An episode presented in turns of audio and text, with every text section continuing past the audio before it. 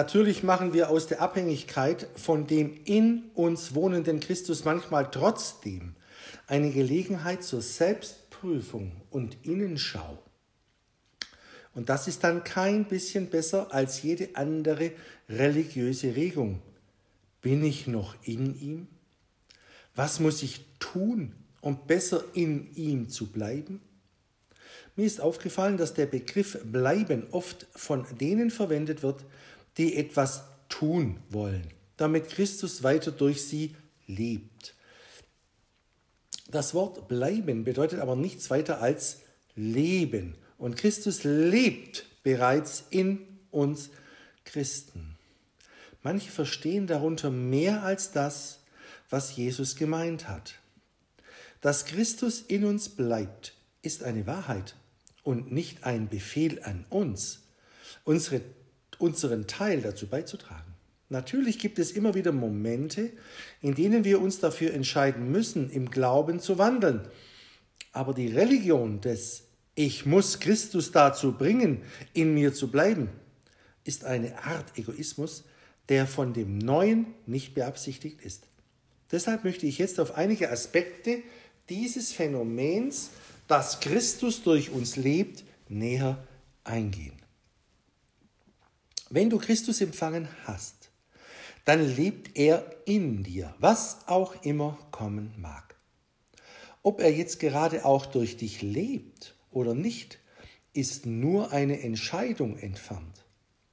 Der Heilige Geist übermannt dich nicht und schaltet auch nicht deinen Willen aus, sondern möchte, dass du auf seine Leitung reagierst. Das bedeutet, dass Christus durch dich lebt.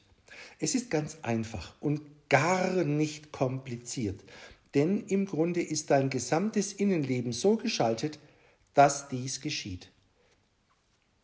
Wenn du Christus erlaubst, dich zu führen und durch deine Persönlichkeit zu fließen, dann erfüllst du deine Bestimmung.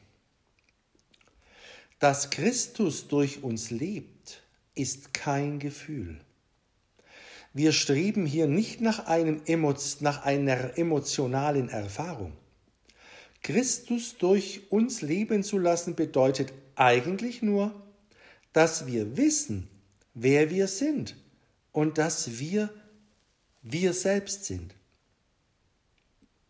Weil Christus unser Leben ist, die Quelle echter Erfüllung, sind wir nur zufrieden, wenn wir ihn durch uns fließen lassen. Wenn wir das tun, dann kommt auch die Person zum Ausdruck, zu der Gott uns gemacht hat. Gott überfährt uns nicht. Wir müssen aber auch nicht allerlei mit dem Leben klarkommen und versuchen, wir müssen auch nicht alleine mit dem Leben klarkommen und versuchen, fromm zu sein.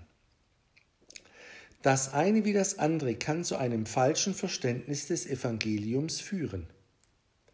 Wir sollten einfach wissen, dass Gottes Sohn in uns, durch uns und mit uns zusammen wirkt, weil wir geistlich eins mit ihm sind.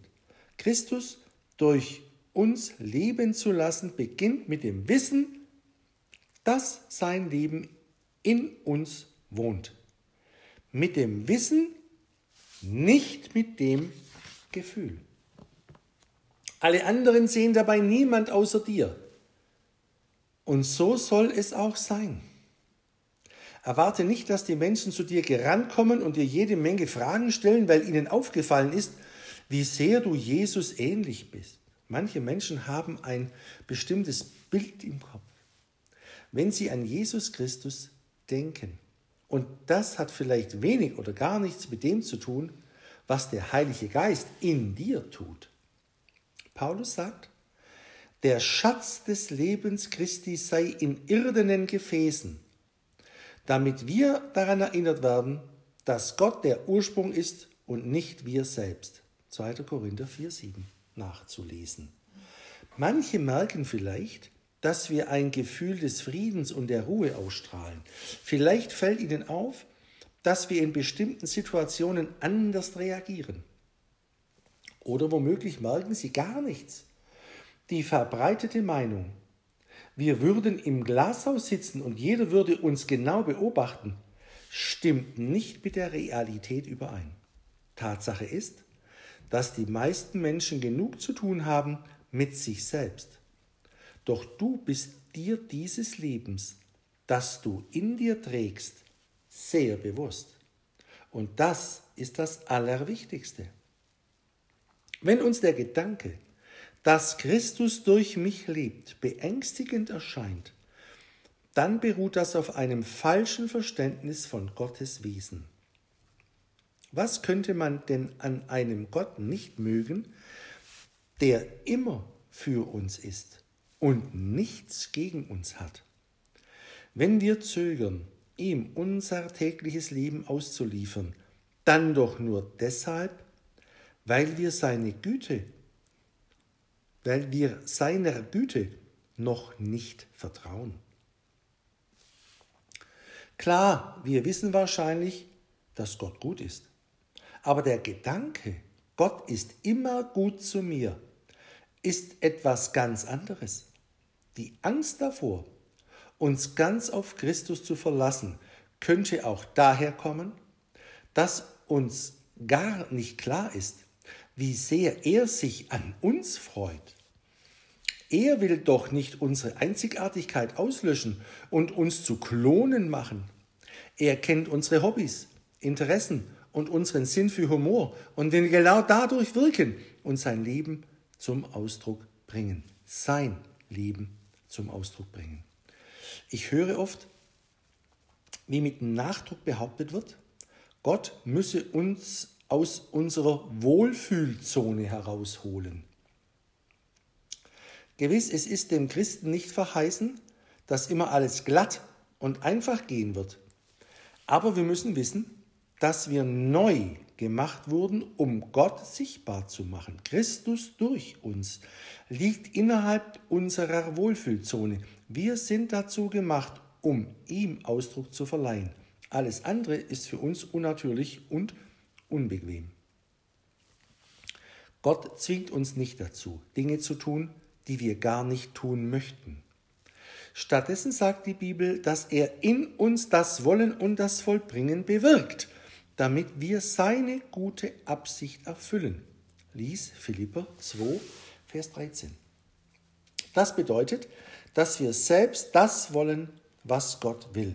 Wenn uns etwas nicht auf dem Herzen liegt, dann ist es nicht von ihm. Gott wirkt durch unser Herz und unseren Verstand, um uns dazu zu bringen, dass wir auf seinen Wegen gehen. Er verlangt nicht von uns, ein Leben zu leben, das wir nicht wollen. Im Gegenteil, er hat die Wünsche Christi in uns hineingelegt und wir sind nur dann glücklich, wenn wir sie erfüllen, ob wir uns dessen bewusst sind oder nicht. Unser größter Wunsch ist es, Christus in jedem Augenblick Ausdruck zu verleihen. Wenn die Menschen das Wort Hingabe hören, meinen sie manchmal, ihr ganzes Leben würde davon abhängen, ob sie sich jetzt entscheiden, aufs Missionsfeld zu gehen oder nicht. Doch diese Vorstellung ist irreführend, da die meisten Gläubigen sich einfach da einfügen sollen, wo sie sind und nicht Christus in ihren aktuellen Lebensumständen erleben, anstatt diese zu ändern. Auch wenn mancher schließlich doch Beruf oder Wohnort wechselt, sollten doch die meisten von Gottes Kindern in der Umgebung bleiben, die sie bereits kennen. Kann Christus durch dein aktuelles tägliches Leben sein Leben leben? Oder muss er erst die Umstände ändern, damit du glauben kannst, dass er durch dich lieben kann? Wir müssen begreifen, dass Christus mit unserem Menschen vereinbar ist, ganz gleich, wo wir sind und was unser tägliches Leben so alles mit sich bringt. Ein Grund, warum Jesus als Baby geboren wurde und 33 Jahre als echter Mensch lebte, war, um zu zeigen, dass die Menschheit fähig ist, das Göttliche sichtbar zu machen. Die Vorstellung, dass Jesus durch unsere Persönlichkeit lebt, kann natürlich dazu führen, dass wir uns irgendwie messen. Manchmal fangen die Leute an, sich ständig selbst zu prüfen. Bin ich abhängig genug? Lebt Jesus wirklich durch mich? Habe ich genügend Werke, die das zeigen? Und vielleicht kein anderer Abschnitt schürt dieses, diese Innenschau mehr als Jakobus 2. Deshalb sollten wir uns einmal genauer anschauen, in welchem Zusammenhang dieses Kapitel über Glaube und Werke tatsächlich steht. Sagt uns Jakobus wirklich, wir sollten unsere christlichen Erfolgsbilanz prüfen, um festzustellen, ob wir glauben? Sollen wir uns tatsächlich in solch einem Maße selbst prüfen? Oder geht es in diesem bemerkenswerten Kapitel nicht um etwas ganz anderes? Schon viele hatten ihre Probleme mit dieser Stelle. Martin Luther war wegen dieses Abschnitts über Glaube und Werke sogar der Auffassung, der Jakobusbrief gehöre eigentlich gar nicht in die Bibel. Zugegeben, auf den ersten Blick ist es nicht einfach, die Aussagen von Jakobus 2 mit beispielsweise dem Römerbrief zusammenzubringen, wo es heißt, dass wir allein durch Glauben gerechtfertigt sind und nicht aus Werken. Lies Römer 3, 28, 39 und 32, Vers 30 und 32. Jakobus 2 sagt ganz klar, wir werden auch aus Werken gerechtfertigt und nicht nur durch den Glauben. Wenn wir uns um diese Stelle herum winden und sagen, dass sie sich auf die Werke nach unserer Errettung beziehen, ist das nicht richtig. Denn Jakobus fragt ausdrücklich, kann ihn denn dieser Glaube retten? Lies Jakobus 2, Vers 14. Außerdem geht er mehrfach auf die Frage ein, dass wir vor Gott gerecht werden, eine Stellung, die wir bei unserer Errettung einnehmen. Zweifellos sagt Jakobus, dass wir aus Werken gerechtfertigt werden und nicht allein aus Glauben. Aber die Frage lautet, was genau meint Jakobus mit Werken? Ich glaube, der Schlüssel zum Verständnis dieser Stelle liegt darin, nicht unser Denken des 21. Jahrhunderts anzuwenden, vor allem was den Begriff der Werke anbelangt. Anstatt zu denken, Werke sei ein Synonym für eine Liste aller unserer religiösen Aktivitäten, sollten wir den biblischen Text befragen und den Autor selbst den Begriff bestimmen lassen. Jakobus Verwendung des Begriffs Werke unterscheidet sich nämlich ziemlich von unserer heutigen. Jakobus erklärt, dass sogar Dämonen die Grundlage des Christentums glauben, dass es einen Gott gibt und so weiter. Das ist im Kapitel 2, Vers 19 zu lesen. Er zeigt uns, dass es ein Unterschied ist, ob man aus totem Glauben heraus zustimmend mit dem Kopf nickt oder ob man lebendigen Glauben zum Ausdruck bringt. Der Sinn dieser Stelle ist zu vermitteln, dass ein Glaube ohne Entscheidung oder Antwort toter Glaube ist. Jakobus verwendet zwei Beispiele aus dem Alten Testament, um die Rechtfertigung aus Werken zu erklären. Rahab und Abraham. Beide reagierten aktiv auf die Botschaft Gottes. Sie lehnten sich nicht passiv zurück und behaupteten dabei, sie glaubten Gott. Rahab entschloss sich, den Spionen ihre Tür zu öffnen Joshua 2, Vers 1. Und Abraham entschied sich, seinen Sohn auf den Altar zu opfern. 1. Mose 22, Vers 3. Sie gingen über die bloße intellektuelle Zustimmung hinaus und taten etwas als Reaktion auf Gottes Botschaft. Aber wie oft hat Rahab ihre Türe geöffnet? Einmal. Und wie oft hob Abraham seinen Sohn Isaac auf den Altar? einmal. Darum hat der Begriff Werke an dieser Stelle nichts mit einer lebenslangen Erfolgsgeschichte des Wohlverhaltens zu tun. Es geht eigentlich nur darum, wie wichtig es ist, auf die Wahrheit zu reagieren. Etwas zu tun, was über ein intellektuelles Bejahen hinausgeht. Jakobus 2 kann folgendermaßen zusammengefasst werden. Erstens, wir werden aus Werken gerechtfertigt. Klammer auf, aber Werke müssen im Zusammenhang begriffen werden. Klammer zu. Zweitens, Werke sind wie das, was Rahab und Abraham taten. Drittens, zum lebendigen Glauben gehört eine Tür zu öffnen, die deines Lebens. Ein Werk. Viertens, zum lebendigen Glauben gehört, jemanden zu opfern, dich selbst. Ein Werk. Fünftens, zu, da, zu einem lebendigen Glauben gehört also eine Entscheidung. Ein Werk. Sechstens, jeder Glaube ohne Entscheidung ist nur ein toter Glaube. Soweit. Jakobus 2 zeigt, dass eine persönliche Entscheidung notwendig ist, damit echte Errettung geschehen kann. Die, die vom Glauben abzufallen scheinen, sind wohl jene, die sich aus irgendwelchen Gründen nur bestimmten Lehren angeschlossen haben.